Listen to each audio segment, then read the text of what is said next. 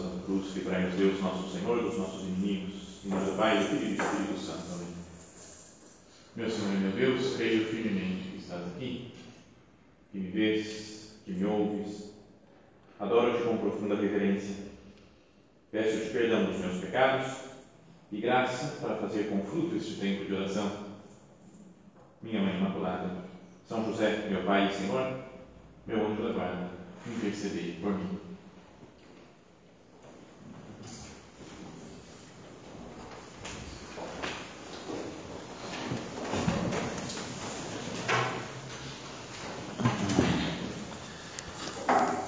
Vamos ver agora, nessa segunda meditação do recolhimento, algumas características que aparecem na vida de uma pessoa que sabe que Cristo atua nela. Isso que nós falávamos antes de nos santificarmos né, na vida cotidiana, tendo Cristo dentro de nós, Ele trabalhando junto conosco, nos deve dar uma, um modo de ver as coisas, umas características que queria que nós considerássemos agora. Então, a primeira, em primeiro lugar, é que a pessoa passa a ter, né, lembrando que Deus vive junto com ela, passa a ter uma visão mais real, mais objetiva das coisas. Sabe essa ideia que falávamos antes também, acho que no outro recolhimento, de Jesus que ressuscitou para nunca mais morrer e que, portanto, está junto de nós, está vivo agora, né? é alguém vivo junto de cada um. É importante que a gente tenha isso presente. Jesus está aqui, então, com ele, as coisas vão caminhar dessa maneira ou daquela outra. A pessoa olha de uma forma mais objetiva, sem ficar imaginando coisas né, teóricas. Nossa, se acontecesse isso, ou se acontecesse aquela outra coisa, então sim, a minha vida seria diferente. Tem uma frase de São José Maria que é muito famosa, que ele citou várias vezes isso, é citado, né? ele falou uma vez em uma homilia e foi citado por milhares e milhares de vezes. Não esqueçamos nunca, há algo de santo, de divino, escondido nas situações mais comuns, algo que a cada um de nós compete descobrir. Na situação comum, normal da nossa vida, tem algo de divino e a gente tem que saber descobrir isso daí. E depois ele falava: Não há outro caminho, meus filhos. Ou sabemos encontrar o Senhor em nossa vida de todos os dias, ou não o encontraremos nunca. Não é verdade? Porque a gente pode muitas vezes querer procurar Deus em outras situações, né, em coisas futuríveis ou possibilidades. Se eu tivesse feito tal coisa na minha vida. É? Já pensou assim? Às vezes a gente fica nesse estilo de pensar assim: se eu tivesse estudado outra coisa, não tivesse estudado o que eu estudei, ah, minha vida ia ser diferente. Não? Eu ia fazer isso, ia fazer aquilo. Em geral, a gente pensa que ia ser melhor, né? Fala, ah, é que eu estou sofrendo porque eu escolhi aquela matéria, aquela carreira na universidade. Ou sei lá, porque eu casei com aquele. Por que, que eu casei com esse, não casei com outro? Ou falei, por que, que eu nem casei? Já fiquei longe de tudo, não ia ter rolo, não ia ter problema. Por que, que eu fiz isso? Por que, que fiz aquilo? E se, e a gente começa a falar, e se acontecesse de agora aparecer alguém e a gente vai criando uma situação futura ou futuro imaginária só, né, que não tem nada a ver com a nossa vida real e a gente acaba se perdendo nesse, nesse indo para lugares que não tem nada a ver com a nossa vida real. Não há outro caminho, meus filhos. Ou sabemos encontrar o Senhor em nossa vida de todos os dias, ou não o encontraremos nunca. Então, quando se fala de santidade na vida cotidiana, na vida habitual, vida normal, não é para eu entender como algo teórico, falando, eu realmente reconheço que teoricamente, na vida normal, uma pessoa pode chegar à santidade. Tem que tornar pessoal a coisa, é na minha vida real. Com essas coisas concretas que estão acontecendo agora, com as alegrias que eu tenho agora, com as tristezas que eu tenho agora, com os trabalhos que eu tenho agora, com a situação familiar que eu tenho agora, nessa vida real, concreta, palpável, é aí que eu tenho que ser santo com essas tentações pelas quais eu estou passando, com essas, ah, não sei, com essas vitórias na minha vida espiritual que eu estou conseguindo, com essas derrotas na vida espiritual. É na, na realidade real, podia meio absurdo falar isso, mas é, é a realidade real, na minha vida concreta, é que Deus me pede a santidade. É porque às vezes tem gente que fica com uma espécie de santidade platônica. Sabe, lembra de amor platônico? Menininha está com 12, 13 anos, mais ou menos 14, começa a sonhar que vai aparecer o príncipe para ela, que ele é bonito, legal, rico, inteligente, gosta de crianças, trata todo mundo com uma paz, uma serenidade, não briga, ele é carinhoso, ele adora ajudar a lavar louça, por exemplo, ele é, então ele vai ser o príncipe encantado, e depois ela vai vendo que na vida real não existe o príncipe encantado. Não é porque ou o cara não, o cara é legal, gente boa, mas feinho, né? sabe? Feio, cara, gente boa, mas feinho, coitado, né? Não dá nem para apresentar muito para as amigas, né? Porque o cara é meio né? Então, não existe amor platônico, né? A pessoa fica apaixonada por um ser que não existe. E diria que às vezes a nossa vida espiritual a gente fica sonhando com uma santidade platônica. Eu fico pensando, falo assim, vai ser assim a minha santidade, eu vou fazer isso, as minhas orações, eu vou sentir Jesus dentro de mim na minha oração e depois eu vou fazer essa penitência, esses sacrifícios. Mas tem que aceitar a cruz também se vier. Senhor, manda a cruz que você quiser, eu estou disposta a carregar a cruz. Sabe, a gente fica tudo, de repente vem a sogra e a gente não aguenta a sogra e briga e perde a paciência. A gente Fala, Jesus, eu pedi cruz, não pedi sogra, Jesus. É? E às vezes é a nossa cruz, é isso daí, é nessa, com essa sogra concreta, essa ou a cunhada concreta, que eu, que eu vou procurar minha santidade. Deus está aqui nessa situação real da minha vida. O meu encontro com Ele é aqui, não em uma situação futura, uma coisa imaginária. São José Maria falava também: o cristão é realista de um realismo sobrenatural e humano, sensível a todos os matizes da vida, a dor e a alegria, o sofrimento próprio e alheio, a certeza e a perplexidade, a generosidade e a tendência ao egoísmo.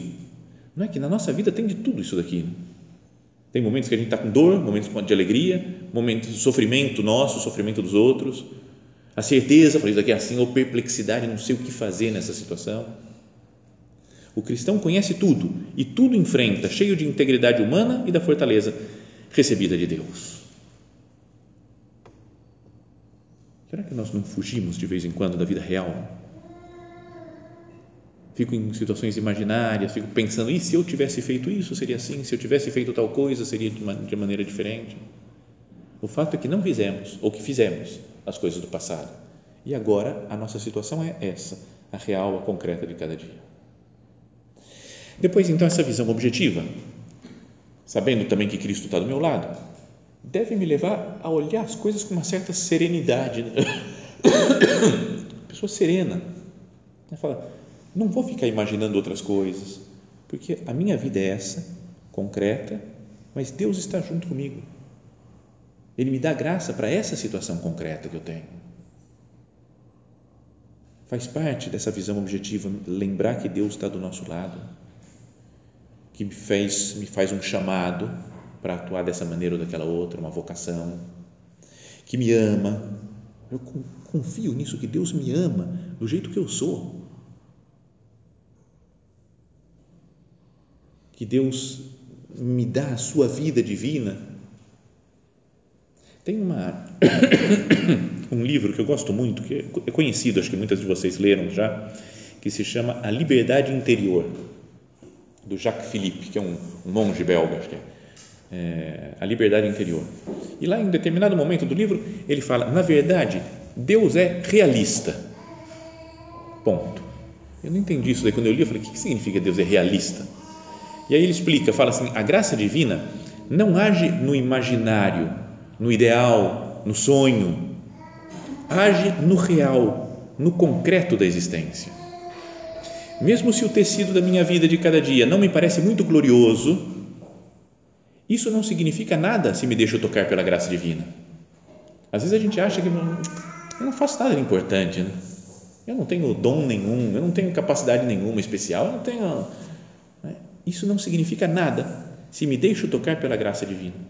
A pessoa que Deus ama com a ternura de um pai e que ele deseja encontrar e transformar por seu amor, não é a pessoa que eu gostaria de ser ou a que eu deveria ser, mas aquela que eu sou, simplesmente. Não é legal isso? Deus ama não a pessoa que eu deveria ser. A gente fica imaginando, quando eu fizer direitinho isso e aquilo e aquilo e aquilo, aí Deus vai falar: Nossa, eu amo essa pessoa, porque ela fez tudo direitinho. Mas Deus não é. Ele fala aqui: ó, Deus não tem amor por pessoas ideais, por seres virtuais. Ele ama seres reais, concretos. Ama cada um de nós. Não, é, não seria bom eu pensar isso com mais calma? De falar, não é, eu não tenho que fazer um monte de coisas certas, corretas, bonitinhos para ser amado por Deus. Obrigado.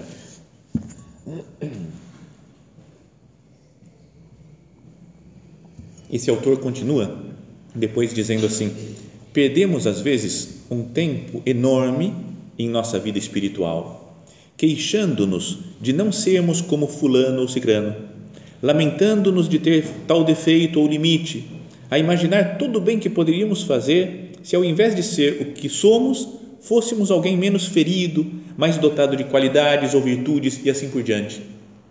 Não é que a gente fica às vezes pensando nisso? Fala, nossa, eu estou tão miserável. Ah, meu Deus, se eu não tivesse esses defeitos que eu tenho ah, sério, Jesus, eu ia, eu ia fazer tudo direitinho, mas é que eu tenho esse apegamento, essa dificuldade, tenho esse limite. Se eu fosse como aquela outra pessoa que não tem esses problemas, aí sim, você ia, aí você ia ver, Jesus, aí, aí eu ia fazer as coisas bem. Mas a verdade é que Deus ama a pessoa que eu sou agora, que cada um de vocês é. Ele diz assim, esse autor, tudo isso, né, ficar imaginando essas coisas, significa tempo e energia perdidos e retarda o trabalho do Espírito Santo em nossos corações. Muito frequentemente, o que bloqueia a ação da graça divina em nossa vida não são tanto os nossos pecados ou erros, mas a falta de acolhida com relação às nossas fraquezas. Não aceito que eu sou fraco, né, que eu tenho misérias. A recusa, a, perdão, mas a falta de acolhida com relação às nossas fraquezas, recusas mais ou menos conscientes daquilo que somos e da nossa situação concreta. Para liberar, entre aspas, a graça em nossa vida e para permitir as mudanças profundas e espetaculares, talvez fosse suficiente simplesmente dizer sim. Um sim inspirado pela confiança em Deus a aspectos da nossa existência, diante dos quais mantemos uma atitude de recusa, de rejeição interior, não admito ter essa pobreza, essa fraqueza, não, nem ter sido marcado por este ou aquele acontecimento no passado, ter caído no pecado e assim por diante. Às vezes a gente não aceita a situação real nossa. Aquilo que falávamos da o primeiro ponto aqui de, de, de ter uma visão concreta, real, objetiva da vida, é ter uma visão objetiva de cada um de nós também. Eu tenho esse defeito, tenho essas misérias, tenho essas inclinações, tenho essas fraquezas é importante se aceitar. Falar, Senhor, eu sou assim. Você me fez assim ou permitiu que eu chegasse nesse ponto? Eu confio na tua graça. Me deixo levar pela sua bondade. Não seria bom se nós fizéssemos isso? De ter uma serenidade ao olhar para a nossa existência. Falar, reconheço que eu tenho esses defeitos, mas estou sereno porque Deus está comigo. Não fica portanto, também pensando muito na minha santidade. Sabe, fala, eu tenho que ser santo, agora fiz um pecado, fiz um pecado, caí em alguns pontos no caminho da santidade, e agora o que, que eu faço? Sabe, a gente fica mal porque a gente imagina uns degraus até o céu e quando a gente faz um pecado a gente desceu uns degraus e fica mal com aquilo. E se alguém percebe que eu desci uns degraus, nossa, agora que coisa triste. Não é? é preciso tomar cuidado com o modo de de ver o crescimento espiritual. Às vezes a gente quer saber em que fase que a gente está. Vocês não têm? Né? Que fase que eu estou? Falam de via purgativa, via iluminativa, não sei o que. Falam, cara, será que eu estou nessa, nessa? Ou é, Castelo Interior, Santa Teresa, sete moradas. Acho que eu estou na segunda, segunda para terceira. Aí eu falo, ah, não, nem entrei no castelo ainda. eu estou mal, eu sou um pecador Não, acho que essa daqui, aquele acho que é sétima morada. Tem gente que me pergunta, padre, será que fulano de tal é, é sétima ou sexta morada? Eu falo, sei lá, meu filho, eu não, sério, eu, eu pessoalmente, eu pessoalmente, nem me preocupo com esse negócio, porque senão eu vou ficar pensando muito em mim, de falar, se eu fizer essa coisa boa, então aí passinho para entrar mais para morada mais alta. Aí fiz um pecado, falei, que morada que eu caí agora? Mas é, é só é um atraso de vida, né? Então, deixa que Deus vai nos levando, vai nos guiando. Bom, então isso daqui, né? Primeiro, visão objetiva da, da realidade.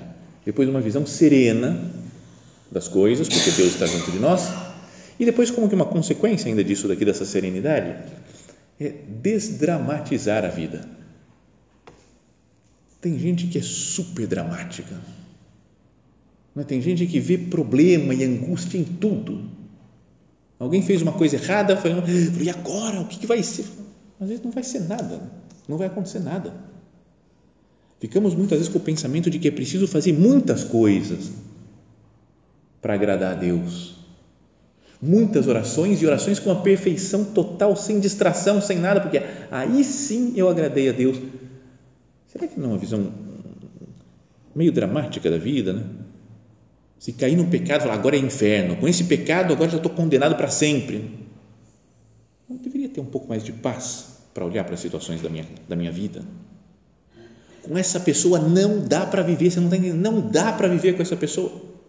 Será que não dá? Um pouco, é difícil, reconheço, meio difícil aguentar o, o comportamento dela, mas se eu dramatizo tudo, será que as coisas não pioram? Psicologicamente até, né? nem precisa falar de vida espiritual, mas espiritual, é, psicologicamente, se a gente começa a reclamar, reclamar, reclamar, fica tudo horrível e parece que as coisas vão crescendo né, nas dificuldades. E tínhamos que pensar que se Deus está conosco, para ele, as coisas são muito ridículas. Né? As nossas preocupações para Deus, ele fala: para que você está se preocupando com isso? Também tinha uma outra frase de São José Maria que ele falava que nós somos diante de Deus menores do que uma criancinha de dois anos na nossa frente. Quando a gente olha uma criancinha pequena, a gente fica enternecido, gosta, brinca com a criança. Imagina que a criança começou a crescer um pouquinho, vai para a escola e aí brigou com o amiguinho no colégio e volta, mãe, eu briguei com meu amigo. Não é, não é um problema grave, né? A pessoa contou, eu errei um risco que eu ia fazer, fiz torto e a professora falou que estava torto e a criança volta chorando. A mãe fala se todos os problemas da vida fossem esses, meu filho. Não é? A gente olha para os problemas das crianças e não tem nenhuma importância, parece. Parece para ele sim, né? Então, porque sente. Mas diante do mundo, fala, isso é muito pequeno. Eu tive, quando estava no primeiro ano da, do ensino fundamental, um grande problema. Eu fiquei mal com aquele negócio e gravo até hoje o acontecimento e tal foi o sofrimento que eu passei. Eu estava escrevendo uma lição, sei lá o que tinha que fazer, tinha seis anos, acho por aí. E aí errei e fui procurar borracha para pagar e tinha esquecido de levar borracha. Então eu cutuquei a menininha que estava na minha frente, chamava Suzana. É a única menina que eu lembro o nome por causa desse fato, eu acho. Cutuquei e falei, Suzana, me empresta borracha. Ela virou para trás e falou, não. E continuou. E eu fiquei mal, falei, a Suzana, ela é minha amiga. Ela não me emprestou borracha. Eu devo ter contado para minha mãe, mãe, ela não quis emprestar borracha.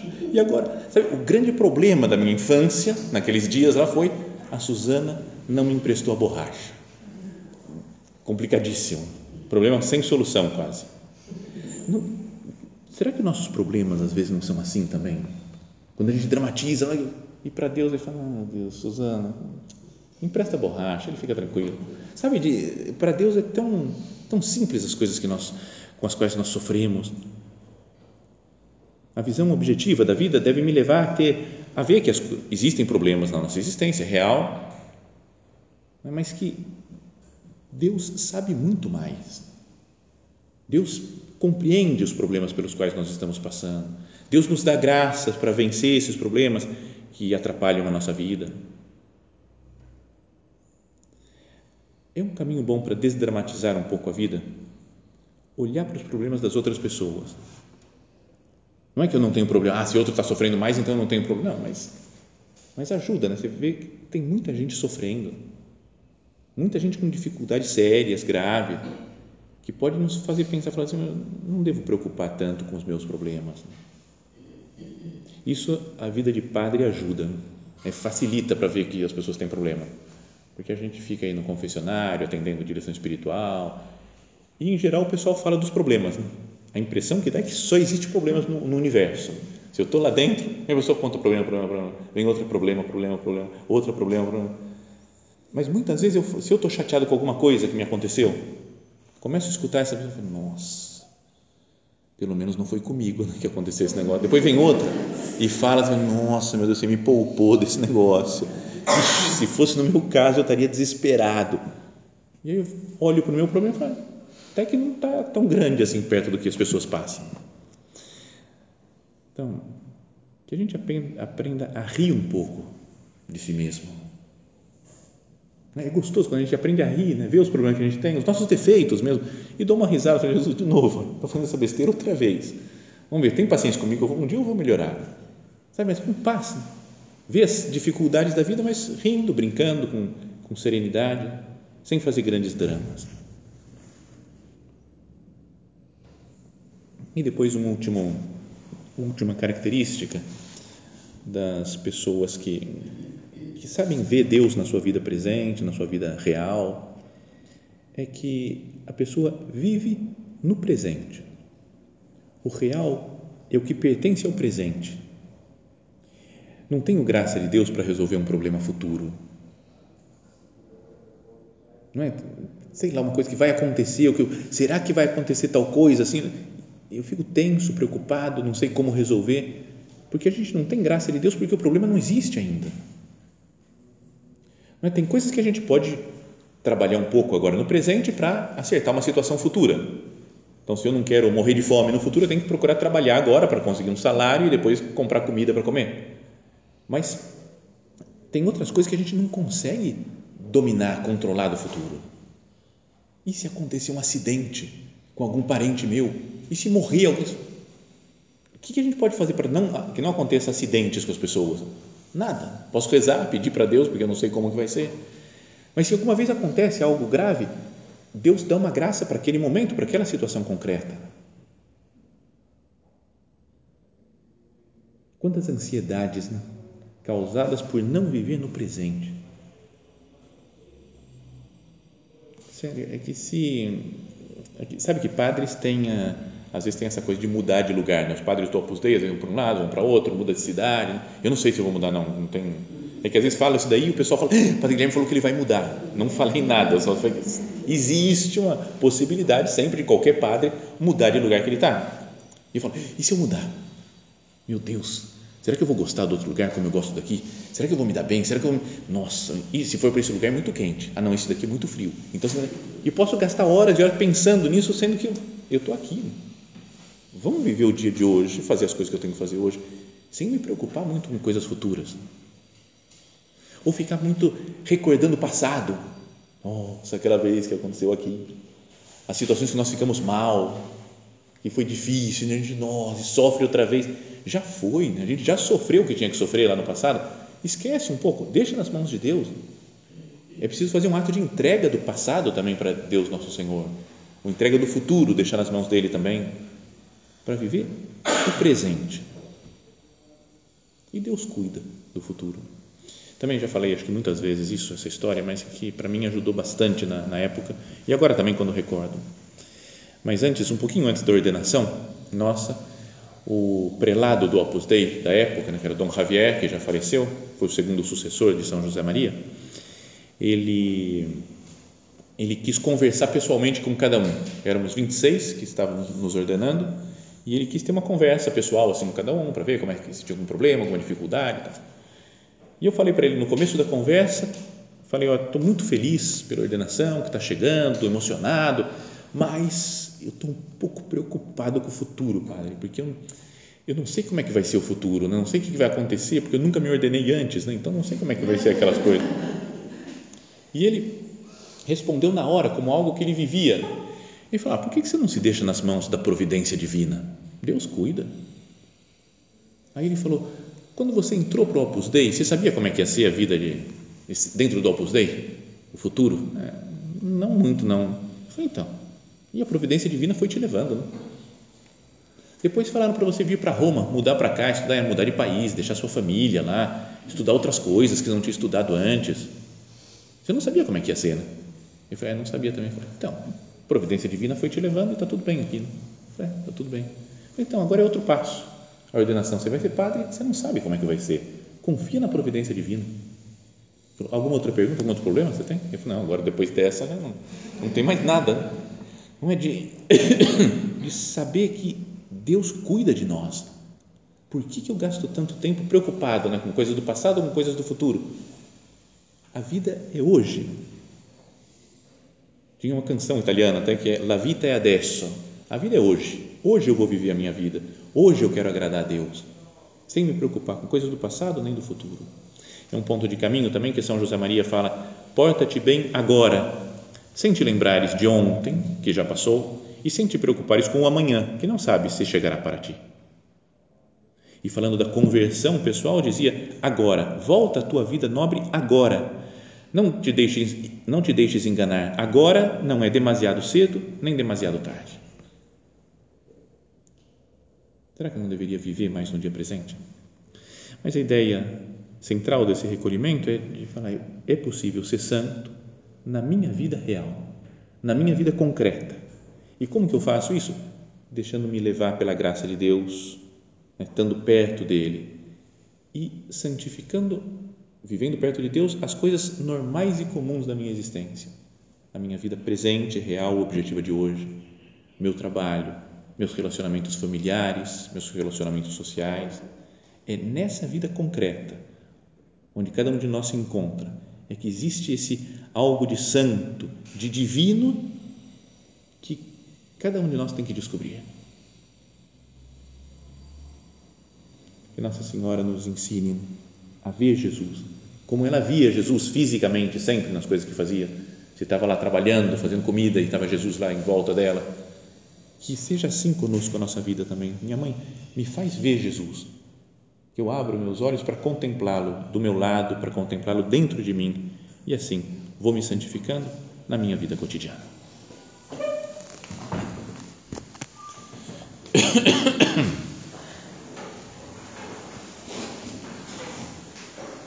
Dou-te graças, meu Deus, pelos bons propósitos, afetos e inspirações que me comunicaste nesta meditação. Peço-te ajuda para os pôr em prática minha Mãe Imaculada, São José, meu Pai e Senhor, meu anjo da guarda, intercedei por mim.